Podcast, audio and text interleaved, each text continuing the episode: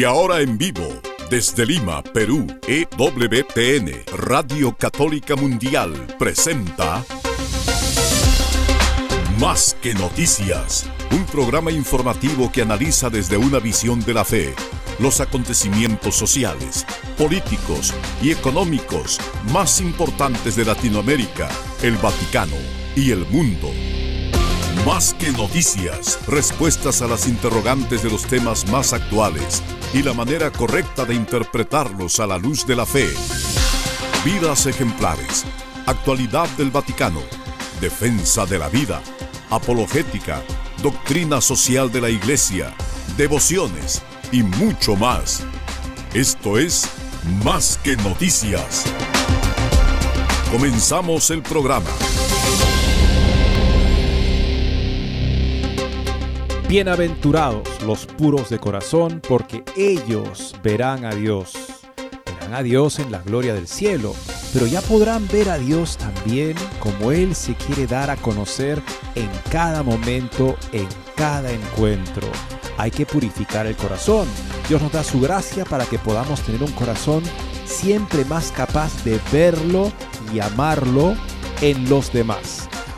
El mes de agosto tradicionalmente la iglesia conmemora el corazón inmaculado de la Santísima Virgen María, que se encontró con Dios en todo lo que Dios quiso invitarla a cooperar con él. Gracias por acompañarnos hoy en Más que Noticias. Los saluda Eddie Rodríguez Moreno. También reciba mis saludos, amigos, les habla Guillermo Montezuma. Qué alegría encontrarnos con ustedes nuevamente en este mes de agosto, en que también estamos recordando con la iglesia San Juan María Vianney, hoy día este párroco que es el patrono de todos los sacerdotes y de los párrocos, que nunca fue párroco, pero desempeñó la labor digna, maravillosa de servir a la iglesia como pastor, un pastor sencillo que nos ha dejado una profunda huella y enseñanzas en su pensamiento, pero su conducta ante todo, y en sus reflexiones había dicho que pecar es terrible, pero mucho más terrible es rechazar las gracias que Dios nos envía para arrepentirnos y darnos su perdón. Qué clara conciencia de este pastor que mira la realidad del pecado como una realidad humana terrible, terrible desgracia sin duda, pero más terrible es cuando nosotros cerramos nuestro corazón y no dejamos que ese Espíritu de Dios entre en nuestras vidas y nos inunde de su paz y de su gracia Hoy día podríamos hacer un gran saludo a todos los sacerdotes y darles también de nuestra parte un saludo y decirles que estamos orando por ellos, porque hoy día es su santo patrono, San Juan María Vianney. Y también, amigos, comenzar este programa pidiendo a Dios por la iglesia, pidiendo a Dios por este momento intenso que se está viviendo en el JMJ, para que sea un momento de verdad de conversión, de poder mirar a Jesucristo como el centro, como la luz, como el anhelo que tiene el corazón de todo ser humano. Esperamos que podamos nosotros verter en este programa todo aquello que sirva para que así sea, Jesucristo sea glorificado. Las acusaciones contra el padre Rupnik, jesuita, ah, son gravísimas, este, pero los jesuitas, su congregación, lo expulsó de la congregación por desobediencia, no por las acusaciones gravísimas que se vierten de abuso sexual contra él por parte de mujeres consagradas. Eh, bueno, el problema, uno de los problemas con el padre Rupnik, a partir, además del problema suyo espiritual, moral, que tendrá que esclarecerse, también empecemos con un proceso que lo, lo esclarezca con la evidencia, en fin, para que se le pueda declarar culpable o inocente. El problema es que sus obras están por todo el mundo. Ha sido un artista con mucha mm, proyección, hay un nuevo estilo que parece como del oriente cristiano, pero de una manera nueva. Algunos dicen que en efecto no es tan espiritual, es impresionante, es bonito, pero no es que sea que inspire la piedad necesariamente, dicen algunos, otros piensan que sí, que sí es edificante, en fin, se discute, pero el hecho de que su arte esté en todos lados o en muchos lados, aquí en Lima también hay varias iglesias que tienen ese arte, ese tipo de arte, plantea el cuestionamiento, ¿qué tendría que hacerse ahora con ese arte? Es un cuestionamiento que también se está planteando en eh, el santuario principal de Brasil, Nuestra Señora de Aparecida, que está decorado con este, mosaicos del padre Rupnik en los exteriores y tal vez en otros lugares. ¿Qué se hace con esto? Ha quedado todo paralizado desde la expulsión del jesuita de la compañía de Jesús. Y tenemos un artículo de la Nueva Brújula Cotidiana, amigos, escrito por Estefano Fontana, pero antes de mencionar este titular tan provocativo, provocador, crítico, pues quisiera leer una partecita de la Dignitatis Humanae, una declaración del concilio que dice así, Dios llama ciertamente a los hombres a servirle en espíritu y en verdad, en virtud de lo cual estos quedan obligados en conciencia, pero no coaccionados, porque Dios tiene en cuenta la dignidad de la persona humana que Él mismo ha creado, que debe regirse por su propia determinación y gozar de libertad. Esto se hizo patente sobre todo en Cristo, en quien Dios se manifestó perfectamente a sí mismo y descubrió sus caminos. En efecto, Cristo, que es Maestro y Señor nuestro, manso y humilde de corazón, atrajo pacientemente, invitó a los discípulos. Y amigos, si sigue la nota, definitivamente hay que hablar de Jesucristo. Jesucristo habló del reino, habló del Padre, habló que era el rostro del Padre. Y qué dolor a veces produce cuando se hablan de muchas cosas y se hablan de este, técnicas y horizontes y parajes, ideales, pero se deja de lado a Jesucristo. Este artículo es un artículo crítico que nos hace también recordar la entrevista que tuvo Francisco con los jóvenes, en donde pues en verdad el nombre de Jesús prácticamente no apareció. Este artículo pues de Estefano Fontana nos dice sobre el Papa que no habla de Dios, y en concreto a las autoridades, a los gobernantes, a los diplomáticos, y también algo, también en la JMJ, pues se está quedando como un vacío que nosotros decimos en qué momento aparecerá Jesucristo, el rostro del Padre. Específicamente y concretamente es algo que nos hemos, yo me he cuestionado cuando el Papa va a diversos países, diversas culturas y cuando se encuentra con las autoridades no menciona a Dios, no menciona a Jesucristo. Me acuerdo en Malasia, cuando fue a Malasia y la que sí mencionó a Jesucristo fue la primera ministra, si bien no es cristiana, a partir de las bienaventuranzas, ella valorando la sabiduría que Jesús enseña en las bienaventuranzas, mientras que el Papa no lo mencionó. Eh, hay esta idea de que hay que acercarse a la gente y solo hablar de lo que nos une. Pero es que el cristiano si se queda ahí entonces nunca anunciará el Evangelio a los que no lo conocen porque aún no nos une. Tenemos la misión de comunicar el Evangelio. O sea, tenemos que anunciar a Jesucristo. Tiene que ser el fin de todo lo que hacemos como cristianos, buscando las formas y las maneras creativas, originales, eficaces para hacerlo. Y eso nos hace mucho bien, el siempre buscar las maneras en las que podemos compartir a Jesús, también a los poderosos de la tierra. Por otro lado, amigos, la vicepresidenta de los laicos alemanes de esta asociación de laicos que trabajan para la iglesia, critica al carnal Belki por oponerse a bendecir parejas homosexuales. Ya sabemos que el vicario del carnal Belki ha dicho, sí, el carnal este, eh, le llamó la atención a ese sacerdote, pero si en Roma cambian el criterio, acá también lo cambiaremos, porque se está esperando que se cambie. Lamentablemente ya tienen aliados poderosos que viven de la iglesia y lo hacen para negar la doctrina de la iglesia, para negar el mensaje que llama a los demás a la conversión.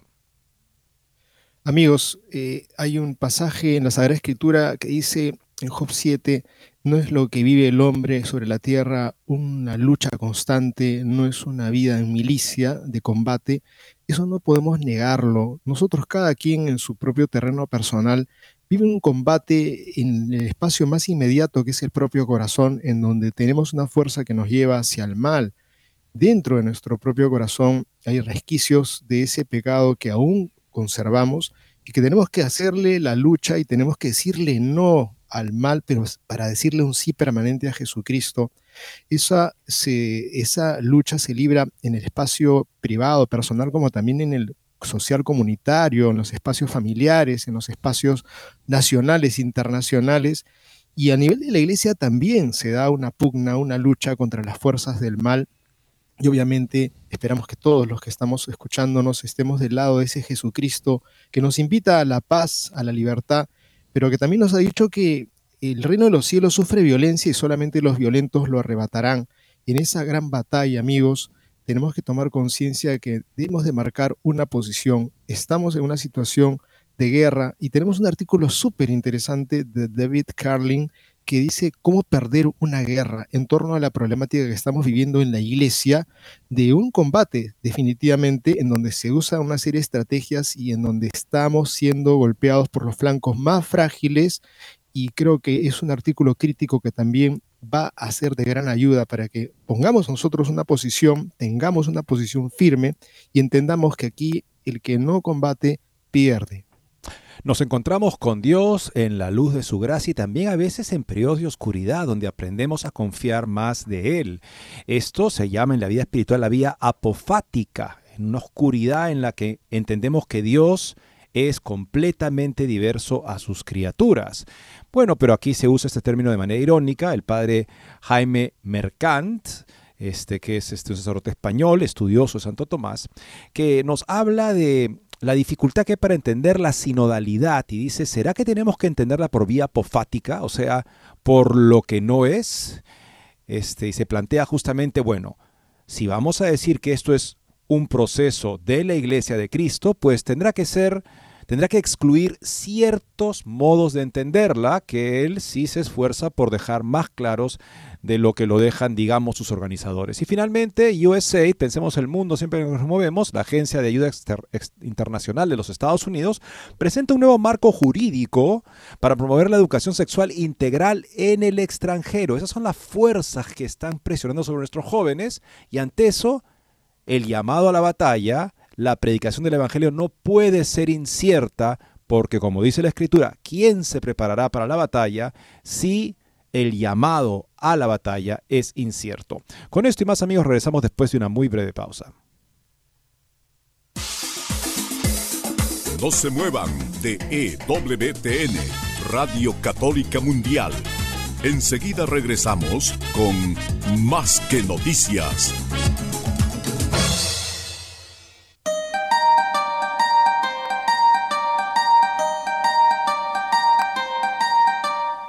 No olvides seguirnos en Facebook como Más que Noticias EWTN. Allí podrás encontrar las noticias que tratamos día a día en el programa. Además, pueden escribirnos con sus comentarios o sugerencias.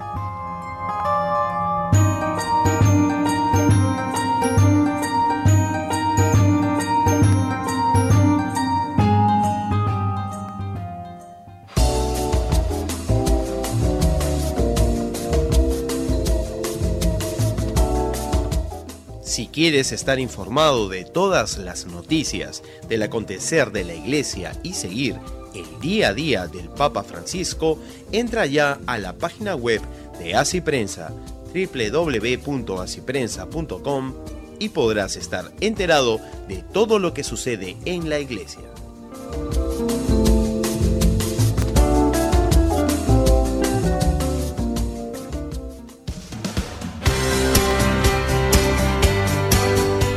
Ya regresamos en EWTN, Radio Católica Mundial, con su programa Más que Noticias. Y amigos, aprendamos de nuestra tradición católica, que es una escuela de oración, una escuela de encuentro con Dios. Y para encontrarnos con Dios, el Señor nos ha dado de una manera particular con un papel singular a su Santísima Madre. Cuando el Señor dice las bienaventuranzas, bienaventurados los puros de corazón porque ellos verán a Dios, está hablando entre los seres humanos, ante todo de María Santísima, la Inmaculada, el Inmaculado Corazón de María, que contempla la vida de su Hijo, Dios hecho hombre, y es capaz de entender en esa manifestación amorosa, en esa presencia nueva de Dios en la historia de los seres humanos, el camino de la salvación para todos los hombres. Agosto es el mes del Inmaculado Corazón de María, una nota que nos comparte Voto Católico. ¿Sabían que cada mes tiene una devoción católica tradicional? Pues agosto está dedicado al Inmaculado Corazón de María como recordaremos, las palabras de nuestra Santa Madre en Fátima fueron, al final mi inmaculado corazón triunfará. Su inmaculado corazón está rodeado de un resplandor santo, coronado de flores, atravesado por una espada, y del brota el fuego del Espíritu Santo. Ciertamente está lleno de gracia, de pureza, y lleva los dolores de la pasión de Cristo. Pecamos porque amamos algo, al menos temporalmente, más de lo que amamos a Dios. Este mes toca pedir la intercesión de María por un corazón puro. Así como María fue un tabernáculo sagrado y puro para nuestro Señor Jesucristo, estamos llamados a ser templos del Espíritu Santo. María, inmaculadamente concebida, era pura y vio a Dios encarnado. Como nos dice Mateo, los puros de corazón verán a Dios. Incluso diría que podemos ver a Dios en otros que son puros de corazón. Los símbolos del Inmaculado Corazón de María son su corazón, símbolo de amor maternal, el fuego, porque su corazón arde de amor a Jesús y a nosotros, la espada, símbolo de sus dolores, y las flores, símbolo de su pureza. Así es que amigos, tenemos una, una invitación de la historia, la tradición espiritual de la iglesia, para buscar a Jesucristo eh, este mes de agosto en el corazón a través del cual Él quiso también hacerse por primera vez hombre, el corazón inmaculado de María, ese corazón que contempla la vida del Señor y en la que están todos los tesoros de la sabiduría y de la ciencia, porque se ha abierto a la obra de Dios de la redención completamente y por lo tanto lo conoce mejor que cualquier persona y todos los demás seres humanos juntos. Por eso es reina de los ángeles, es reina del cielo verdaderamente, porque Dios le da el lugar más alto en la creación en relación a toda otra persona creada. Es María Santísima.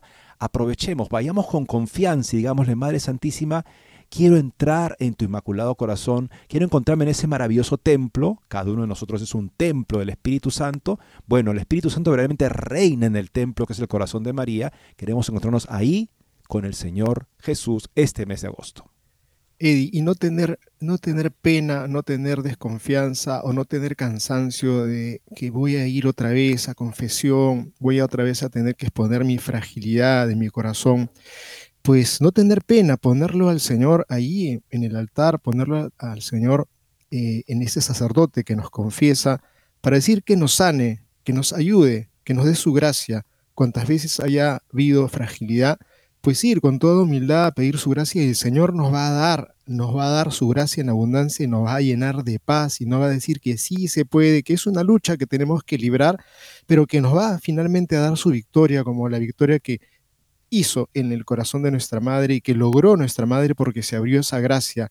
Entonces, amigos, quienes se sientan en fragilidad de un modo particular, vayan al sacramento de la reconciliación, que es una bendición que no tienen otras comunidades religiosas porque no tiene justamente la palabra ni la gracia recibida, pero nosotros los católicos sí. Este bendito sacramento de la reconciliación es una oportunidad maravillosa para poder crecer y con confianza confíen que vamos a vencer y vamos a lograr pues ser gratos a los ojos de Dios y poder lograr ese, ese objetivo que nos ha pedido el Señor, volver a ser como niños, volver a tener la mirada de niños, que es lo que eh, tuvimos todos alguna vez y que sabemos bien cómo es ese mirar con transparencia. El valor del arte del padre Rubnik es algo que se discute, hay personas que lo consideran edificante, es un arte que llena completamente los recintos en los que se realiza eh, a través de mosaicos coloridos, donde vemos a la Virgen, a los apóstoles, al Señor, diferentes escenas este, de la Biblia, mm, una manera de expresar pictóricamente la doctrina cristiana. Hay otros que piensan que mm, no tiene la hondura ni la fecundidad del arte que, del cual evidentemente es un tipo de imitación, que es el arte del oriente cristiano, ese arte de los íconos de la iconografía, se inspira en ellos, claro, es una cosa nueva, pero bueno, eso sería un tema ya pues de, como se dice, entre gustos y colores, no han escrito los autores, ya hay muchos gustos, hay unos que lo prefieren, otros que no, pero ahora la pregunta que queda es qué hacer con el arte de ese sacerdote cuando está decorando tantas iglesias. Y cuando está decorando en Brasil particularmente tienen un problema un poco más espinoso porque es el santuario nacional de Nuestra Señora Aparecida. Al mismo tiempo que ha sido expulsado de la compañía de Jesús, se dijo por desobediencia, porque no acataba las indicaciones de la compañía, en medio de las denuncias de un número de mujeres consagradas que lo denuncian de haber abusado sexualmente de ellas de una manera así bastante porno, ¿cómo decir? No? La, porno la porno teología, este tipo de idea de que utilizo alusiones a la teología para justificar inconductas sexuales, al, menos es acusado de eso y nosotros creemos que tiene que comparecer, ah, tiene que haber un debido proceso, no se lo debe ocultar como parece que por un tiempo se lo quiso hacer, que se sepa, que se, que se establezca, que se demuestre y si sale inocente, que salga inocente. Pero la compañía lo expulsó por desobediencia, no por el mérito de las acusaciones contra él. Entonces, claro, queda preguntarse justamente ¿Qué se va a hacer con estos paneles de mosaico que cubren las cuatro fachadas principales de Nuestra Señora Aparecida en Brasil? El destino de ese proyecto, como el de muchas otras obras de arte del sacerdote abusador, bueno, acusado de abusar, acusaciones muy graves, pende ahora de un hilo, una nota que nos eh, da Info Católica. Inaugurado el año pasado, el primero de los mosaicos masivos tiene una superficie de 43.000 eh, pies cuadrados. Las obras en otra fachada avanzan mientras que en las restantes aún se espera el inicio de las obras. Pero todo tuvo que suspenderse. En febrero los jesuitas prohibieron a Rupnik continuar su labor artística con su destitución. El santuario de Aparecida ha estado esperando la orientación de la iglesia para decidir cómo concluirá la obra. Según los conocedores del asunto, los administradores del santuario, miembros de la Orden de los Redentoristas, se encuentran ante esta situación compleja. El último proyecto de la basílica había sido creado por Claudio Pastro, un artista religioso de renombre internacional que combinaba la inspiración bizantina con expresiones populares brasileñas, falleció en el año 2016. Amigos, y en verdad tiene muchas obras, yo recuerdo haber estado en Fátima, en Lourdes, y Santuario Lourdes tiene unos murales bastante grandes también, y es una pena, pero ¿cuál será su destino? Esa es una gran pregunta y incluso algunos hablan de pues que las víctimas sean las que decidan sobre esto. En verdad es un tremendo problema lo que estamos contándoles. Sí, veremos así justamente qué solución hay, porque en efecto, o sea, algunas personas lo que, lo que argumentan es que como si estas acusaciones son verdaderas, que son muchas, tanto que parece imposible pensar que no tengan ningún mérito y lo que dicen es gravísimo. Eh, uno dice, bueno, este arte es una manera en la que él entendía y justificaba sus supuestas inconductas sexuales. O sea que entonces no es como que es ajeno a la inconducta sexual. En un caso puede ser que una persona pues vive una vida, una doble vida, ¿no? Tiene algo muy bueno y por otro lado tiene una doble vida oscura, pero según lo que se denuncia de él, él utilizaba alusiones escriturísticas a la doctrina trinitaria y demás en el contexto de sus inconductas sexuales. Entonces, al parecer es una persona que, si es que esto es verdad, nuevamente tiene que haber un juicio, esperemos que haya un juicio justamente y que, justamente se, se, esclarezca la culpabilidad o la inocencia. Este, bueno, estas, estas obras, algunos argumentan, están este, manchadas de esa de esa pornoteología, digámoslo así. No sé, es que veremos justamente cómo se desarrolla esto. Por otro lado, amigos, la importancia de que cada discípulo de Cristo sea ante todo alguien que anuncia a Jesucristo. Vive como para anunciar el Evangelio a todos, sin complejo siempre. Porque al encontrarme con una persona como yo, aunque tenga, ostente un cargo público, ¿Por qué es que yo tendría que ante esa persona silenciar el nombre de Cristo? Tal vez una situación muy particular donde sé que, en fin, hay una situación tan concreta y particular que mencionarlo sería inadecuado.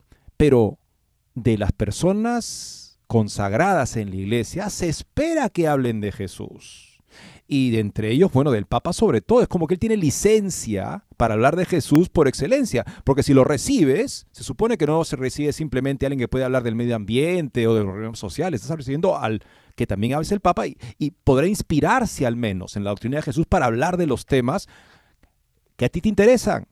Podrá iluminarlos con la luz del Evangelio y de esa manera se convertirá esta conversación sobre un tema que se comparte entre el Papa y alguien que no es católico, que no comparte la fe católica, iluminando el tema, y para eso el Papa tiene pues grandes asesores también, ¿no? Debe tenerlos, personas muy cultas, muy capaces, que son capaces de arrojar una luz muy interesante del Evangelio sobre la problemática de cualquier tipo que pueda el Papa querer tratar con alguien que no es de la Iglesia. Entonces, no hay razón para que se recorte la conversación a una charla como si Dios no existiera, solamente porque el otro no es católico.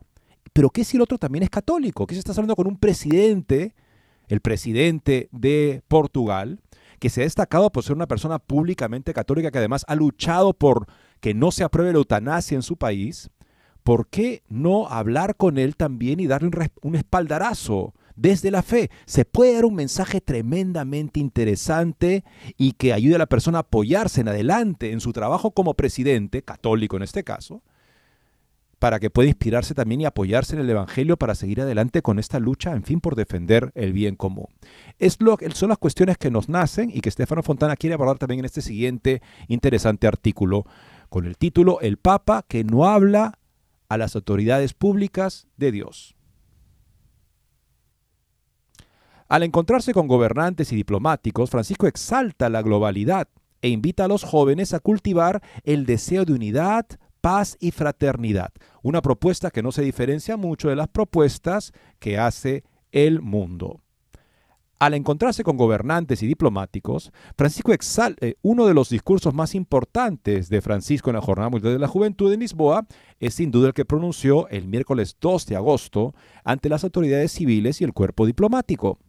Por la naturaleza de los destinatarios, fue un discurso dirigido al mundo, no al interior de la iglesia, y sus palabras sobre temas sociales, políticos y económicos dieron el pulso de cómo entiende la propuesta de la iglesia en el campo de su doctrina social.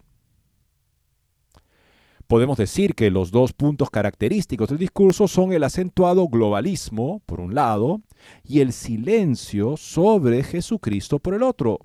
Como siempre hace, una vez más, Francisco ha pisado el acelerador hacia la gobernanza mundial, fruto de una fraternidad no especificada y alimentada por una confusa esperanza de que será capaz esta fraternidad de, de gestionar todos los fenómenos de hoy. En cuanto a Cristo, Francisco condujo todo su discurso sin mencionarlo nunca, hasta la conclusión, cuando hablando de la esperanza que debe animar a la comunidad planetaria en este momento, dijo, esa esperanza que los cristianos aprendemos del Señor Jesús. Lo que significa que los demás pueden aprenderlo igualmente bien de otros lugares. Cristo como uno de muchos maestros de esperanza. Se podría pensar que frente a políticos y embajadores se debe hacer un discurso laico y profano y que por lo tanto Francisco hizo bien en volar bajo, sin mencionar la fe y la religión, que hizo bien en encerrarse en la naturaleza sin traer la sobrenaturaleza a la conversación. Quizá desde el punto de vista de los oyentes esto sea cierto, pero desde el punto de vista del Papa no puede ser cierto. De hecho, nada sucede en el nivel natural que no refleje la influencia de lo sobrenatural en él. La revelación y la gracia invierten directamente el nivel natural, no para sustituir las responsabilidades propias de ese nivel, sino para decirles que el fin último es otro. Las cosas creadas, si se quedan en sí mismas, carecen de sentido finalmente. El sentido se los da lo que las supera, de lo que estas cosas naturales son como un anuncio o una imagen. El abandono del plano natural a sí mismo, que se configura aún cuando se habla de él en su propio plano y nada más, se llama naturalismo presupone que las injusticias y las dificultades de la vida social pueden encontrar en sí mismas capacidades y posibilidades resolutivas sin ningún apoyo o ayuda divina. No es nuevo que Francisco dirija sus discursos con un trasfondo social sin referirse a Cristo, pero es difícil y quizás imposible acostumbrarse. La marginación de Cristo en este discurso va unida, como se ha dicho, al decisivo empuje globalista en este momento, muchos centros de poder están en acción para una transformación sistémica de la organización de la vida en el planeta. Si en muchos pasajes de su discurso Francisco dice estar preocupado por cómo estos actores globales amenazan la paz, producen pobreza, construyen la sumisión, en muchos otros, y en el tono general del discurso, aboga favorablemente por la demolición de todas las diferencias, por una sociedad global, por este, post-identitaria, este, post-mestizaje, o sea, con mestizaje, multicolorialidad y multireligiosa. no expresa ninguna valoración crítica para la homogeneización, o sea, hacer todo igual, de las características nacionales y culturales en el nuevo crisol global, y hace suyas las causas tan queridas por los partidarios de el gran reinicio, como la llamada emergencia climática y una apertura total de las migraciones. En otras palabras, abraza en gran medida precisamente esa ideología globalista según la cual Cristo debe ser a lo sumo uno de muchos. Es muy difícil leyendo este discurso de Francisco distinguir las posiciones de la Iglesia Católica de las de este, la World Economic Forum de Davos o de la Fundación Open Society de el magnate progresista Soros. Lisboa y Portugal no son exaltados por haber traído el cristianismo al mundo, sino por ser una sociedad multiétnica y multicultural, por respirar el aire del océano, que recuerda la importancia del conjunto, de pensar en las fronteras como zonas de contacto, no como fronteras que separan, dijo Francisco.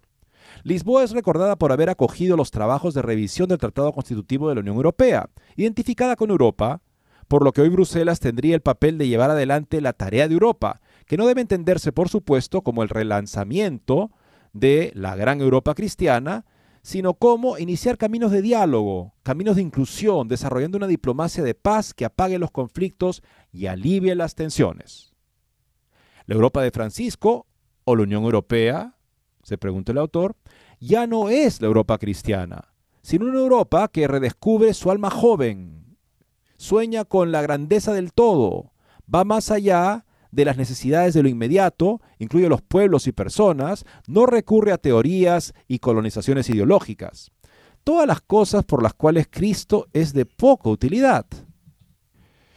La Europa de Francisco, o la Unión Europea, ya no es la Europa cristiana, sino una Europa que redescubre su alma joven, dijo el Papa. Sueña con la grandeza del todo. Va más allá de las necesidades de lo inmediato, incluye los pueblos y personas. No recurre a teorías y colonizaciones ideológicas. Todas cosas para las cuales Cristo es de poca utilidad. Francisco desea que los jóvenes cultiven deseos de unidad, paz y fraternidad, para hacer realidad sus sueños, dice, para construir juntos, para crear innovación, para remar mar adentro y navegar juntos hacia el futuro. Indicaciones vacías de contenido que los jóvenes de Lisboa podrían aplicar sin entender las diferencias a las propuestas del neoglobalismo posthumano e irreligioso. Ese es el problema de hablar en generalidades con un vocabulario que está destinado a buscar consensos ante todo y no a transmitir el Evangelio concretamente en su especificidad.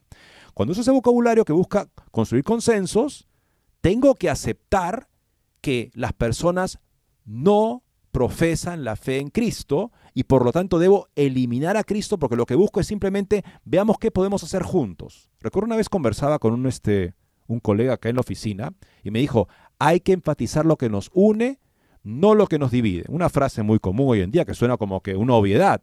Yo le dije, entonces no podemos hablar de Jesús. Me dijo, no, pero ¿qué está diciendo? Esa frase que está diciendo significa eso. Nuevamente, una frase que puede sonar muy bonita, hay que enfatizar lo que nos une, no lo que nos divide. ¿Y qué hago con los que no conocen a Jesús? Los que han rechazado a Jesús. Tendré que silenciar su nombre para poder lograr con ellos un futuro prometedor en base a nuestras fuerzas sin la fuerza de Dios. Eddie, y también recordar esa palabra del Evangelio que dice, Señor, ¿dónde quién vamos a ir? Que le dice Pedro, si solamente tienes tú palabras de vida eterna, nosotros creemos y sabemos que tú eres el Hijo de Dios.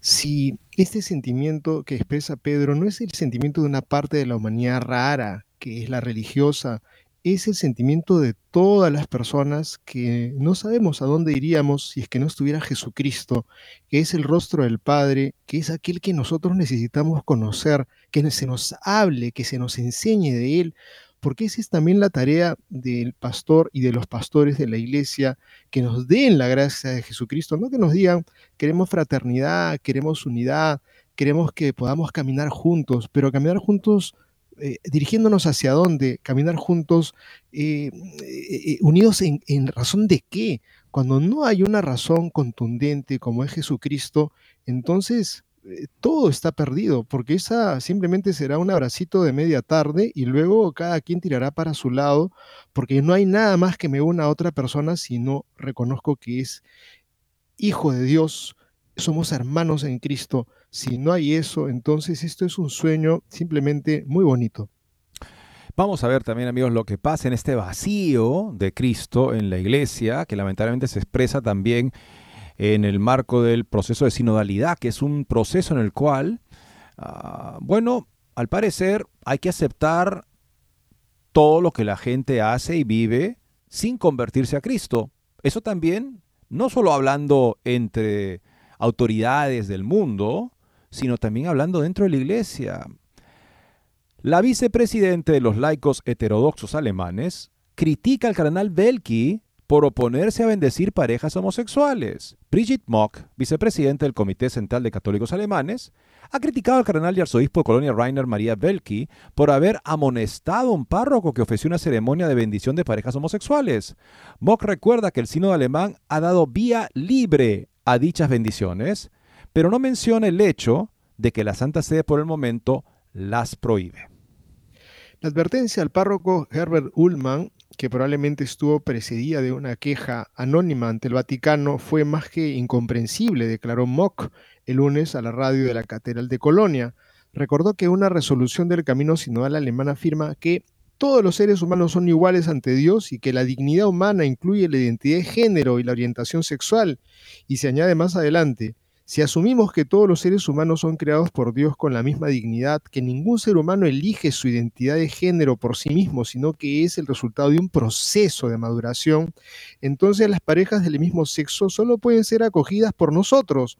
En su amor, abro comillas, Dios se muestra, lo creo firmemente, afirmó Mock, por eso también me comprometo personalmente a garantizar que las ceremonias de bendición que desde hace tiempo se realizan en la práctica para animar a las personas en su camino en el futuro, nos hablen de la buena nueva y de la aceptación de todo ser humano en iglesias abiertas de todas las diócesis.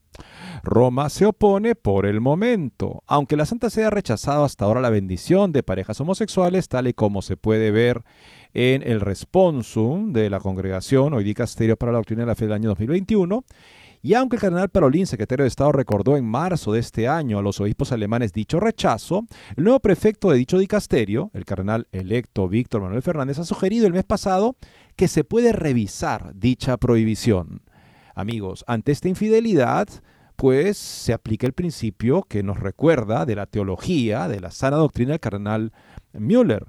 Ante la duda con Dios, si alguna autoridad en la iglesia se comporta de modo que eh, mal usa, usa mal el cargo que tiene, que es para defender la fe, lo usa para atacarla en aras de lo que sea que es su extraviada y equivocada idea de acercarse a las personas y a su pecado, básicamente, y confirmarlas en su pecado, en ese caso, amigos, aplicamos ese principio. Ante la duda con Dios, me quedo con Dios y la doctrina de la iglesia. Claro, eso me va a crear problemas porque estas otras personas tienen la autoridad, la están usando mal, pero la tienen. Entonces podrían usarla contra mí.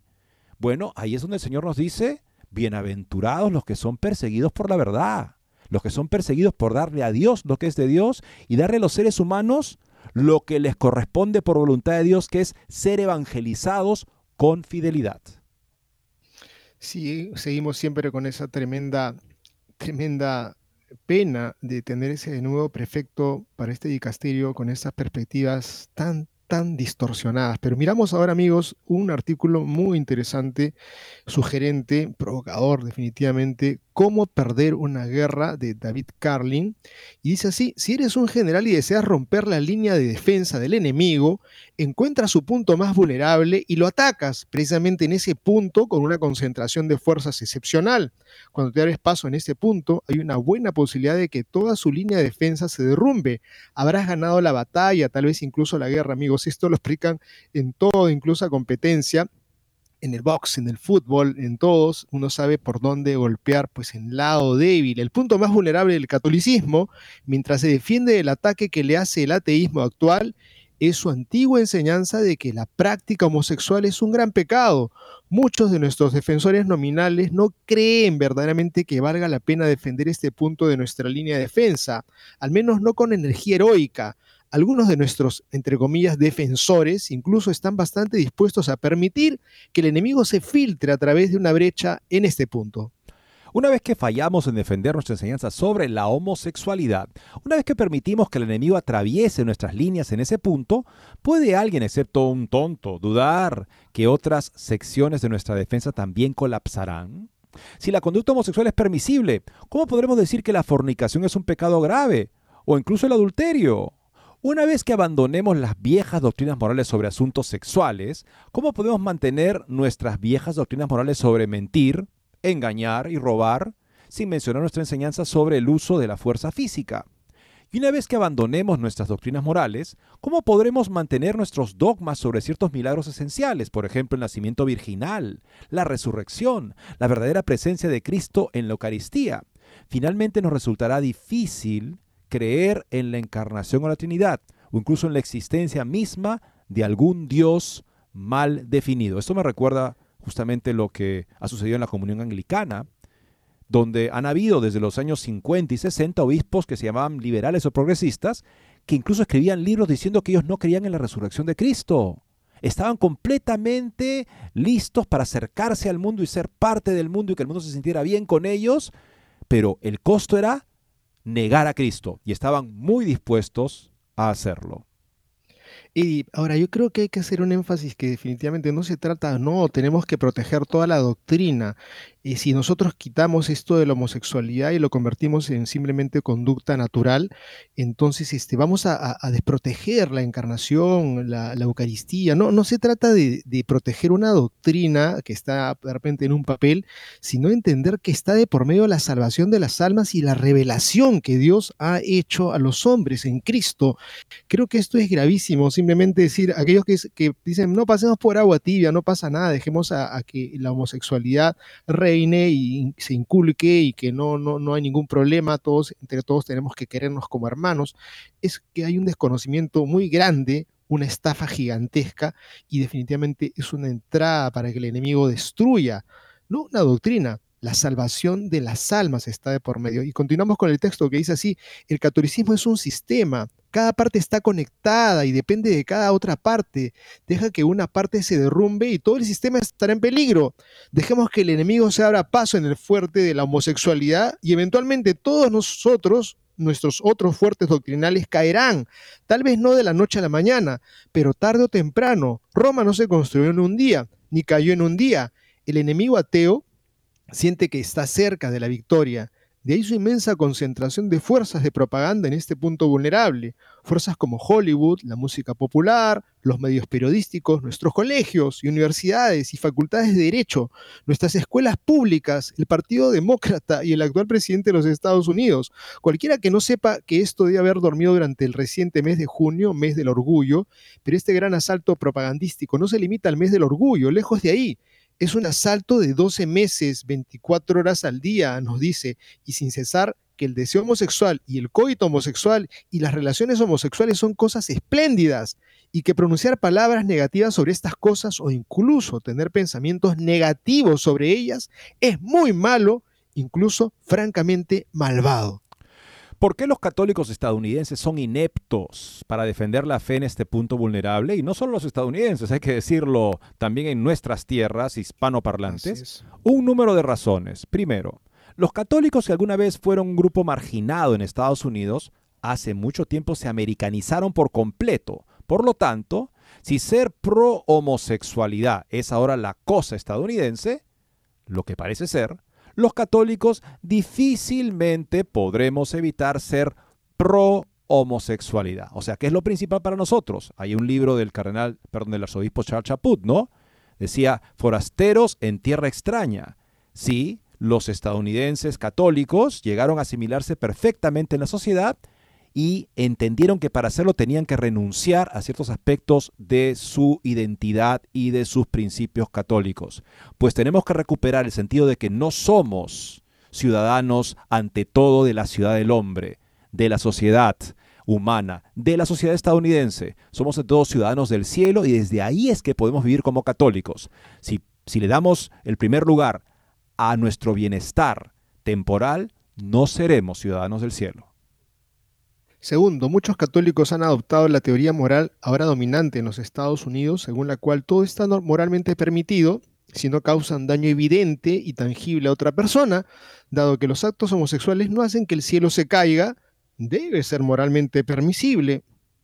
Tercer punto, vivimos una sociedad altamente comercial en la que todo vale, siempre que no sea malo para los negocios. La homosexualidad al parecer no es mala para los negocios, por lo tanto vale. Bueno, hay que decir claro que tenemos a nuestras espaldas y actualmente continúa la crisis de Bud Light y de Target y 60 corporaciones que este año decidieron hacer un junio de más bajo perfil. Así que también por ese lado vemos que hay una brecha ahora en la línea de defensa de esta sociedad secularizada LGTBista que debemos aprovechar los católicos. Cuarto, comúnmente interpretamos el mandamiento ama a tu prójimo para incluir el submandamiento no hieras los delicados sentimientos de tu prójimo gay. Quinto, dado que conocemos o sabemos acerca de personas homosexuales que parecen vivir vidas inobjetables, creemos que sus inclinaciones sexuales también deben ser inobjetables. Sexto, la mayoría de nuestros obispos y párrocos evitan hacer un gran escándalo por la maldad de la conducta homosexual. Y si un obispo imprudente hace un gran alboroto, porque el caso, por ejemplo, del obispo Strickland de Tyler, en Texas, pues el Vaticano puede hacerle una visita de advertencia. Séptimo, el Papa Francisco no ayuda cuando rinde un honor extraordinario al padre James Martin, el sacerdote a favor de la homosexualidad más famoso de Estados Unidos. Continúa el autor, ¿qué podemos hacer los católicos, preeminentemente nuestros obispos y sacerdotes, para defender la fe en este punto de máxima vulnerabilidad cultural? Por un lado, podríamos adoptar como lema las palabras del gran abolicionista William Lloyd Garrison. Hablo en serio, no me equivocaré, no me disculparé, no retrocederé ni una pulgada y seré escuchado, cuando él proponía la liberación de las personas de origen africano. Esto no significa que tengamos que volver a criminalizar la conducta homosexual. Es demasiado tarde para eso. Además necesitamos hacer una distinción clara entre la permisibilidad moral y la permisibilidad legal. Una religión como la nuestra, que durante siglos permitió la tolerancia legal de la prostitución, porque se permitía en vistas de impedir que se convirtiera en un problema mayor, puede permitir la tolerancia legal de la homosexualidad. Tolerancia legal, que es muy diferente a decir que lo que se está tolerando es bueno, como la prostitución, por supuesto, no es buena pero debemos hacer lo que podamos para poner fin a la glorificación pública de la homosexualidad, una glorificación que socava los cimientos de nuestra religión y corrompe los corazones y las mentes de nuestros jóvenes. Como mínimo, debemos gritar a los cuatro vientos un mensaje que nuestra religión ha proclamado desde los días de los apóstoles, a saber que la conducta homosexual es un gran pecado, un vicio contra natura. Esto requerirá una cierta cantidad de coraje, pero no un coraje tremendo, no el coraje necesario para afrontar la muerte por martirio, más bien es el coraje necesario para enfrentar insultos como homófobo, intolerante, odiador. En unos pocos casos el coraje necesario para enfrentar la pérdida de una oportunidad laboral, incluso la pérdida de un trabajo. Sí, por el contrario, elegimos no defender la enseñanza sobre la homosexualidad que se remonta a la época de los apóstoles, incluso antes en la tradición judía, la fe que heredarán nuestros descendientes no será más que una sombra de la fe católica entregada abajo por los apóstoles.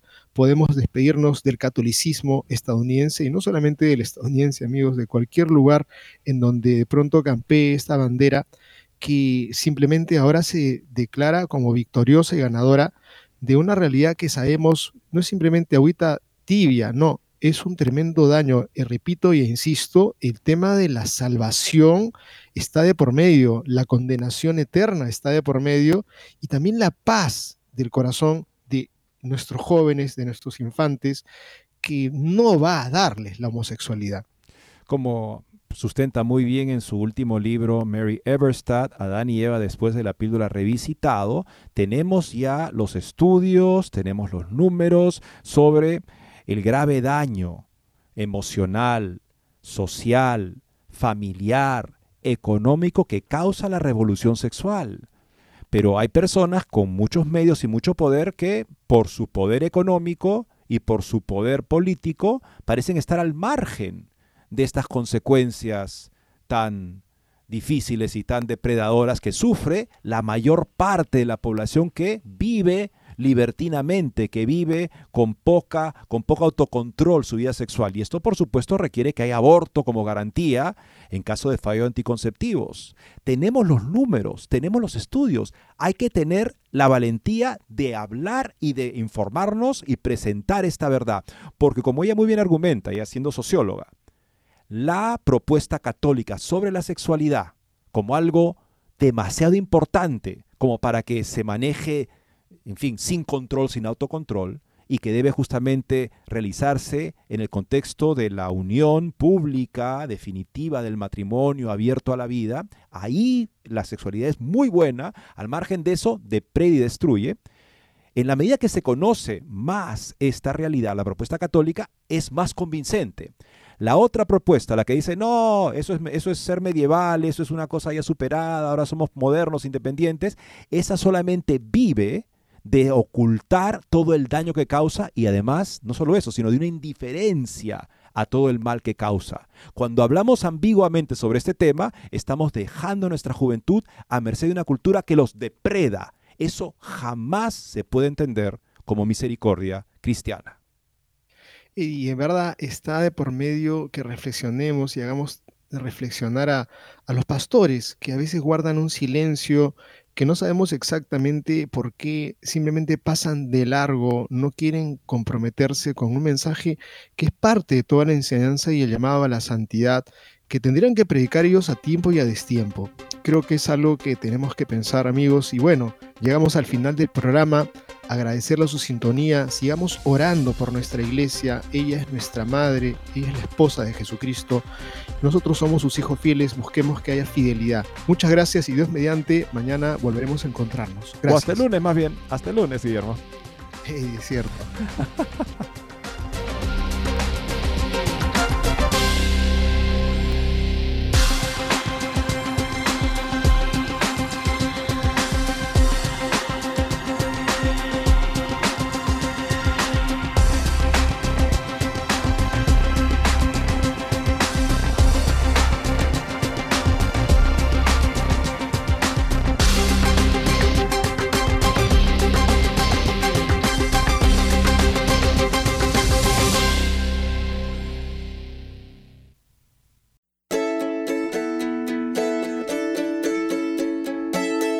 EWTN Radio Católica Mundial te invita a la celebración familiar de EWTN este sábado 26 de agosto en el complejo de convenciones Birmingham Jefferson en Birmingham, Alabama. Ven a disfrutar completamente gratis con tus presentadores favoritos de EWTN Radio y Televisión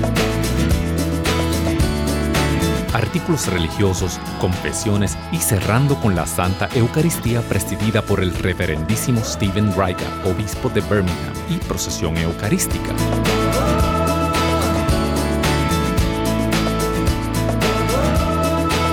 Recuerda, este sábado 26 de agosto en el complejo de convenciones Birmingham Jefferson, ven a la celebración familiar de EWTN. Para registrarte y más información, ewtn.com y esta emisora.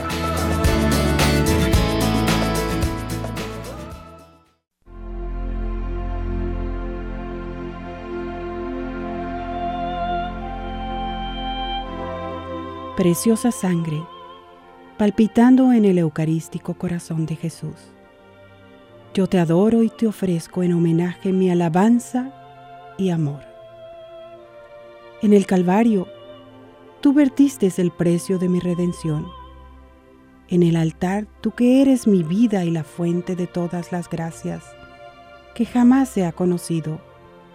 Sangre divina, yo te doy gracias.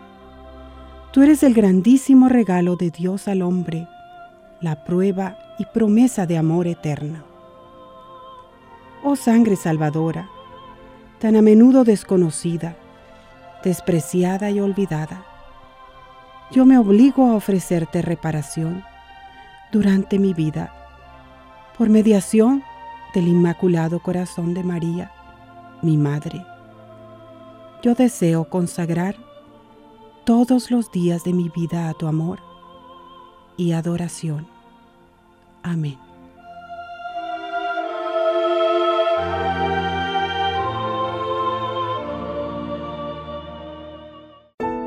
Esforzaos y cobrad ánimo, no temáis, ni tengáis miedo de ellos, porque Yahvé tu Dios es el que va contigo, no te dejará ni te desamparará.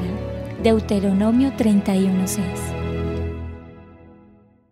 EWTN, la radio católica mundial.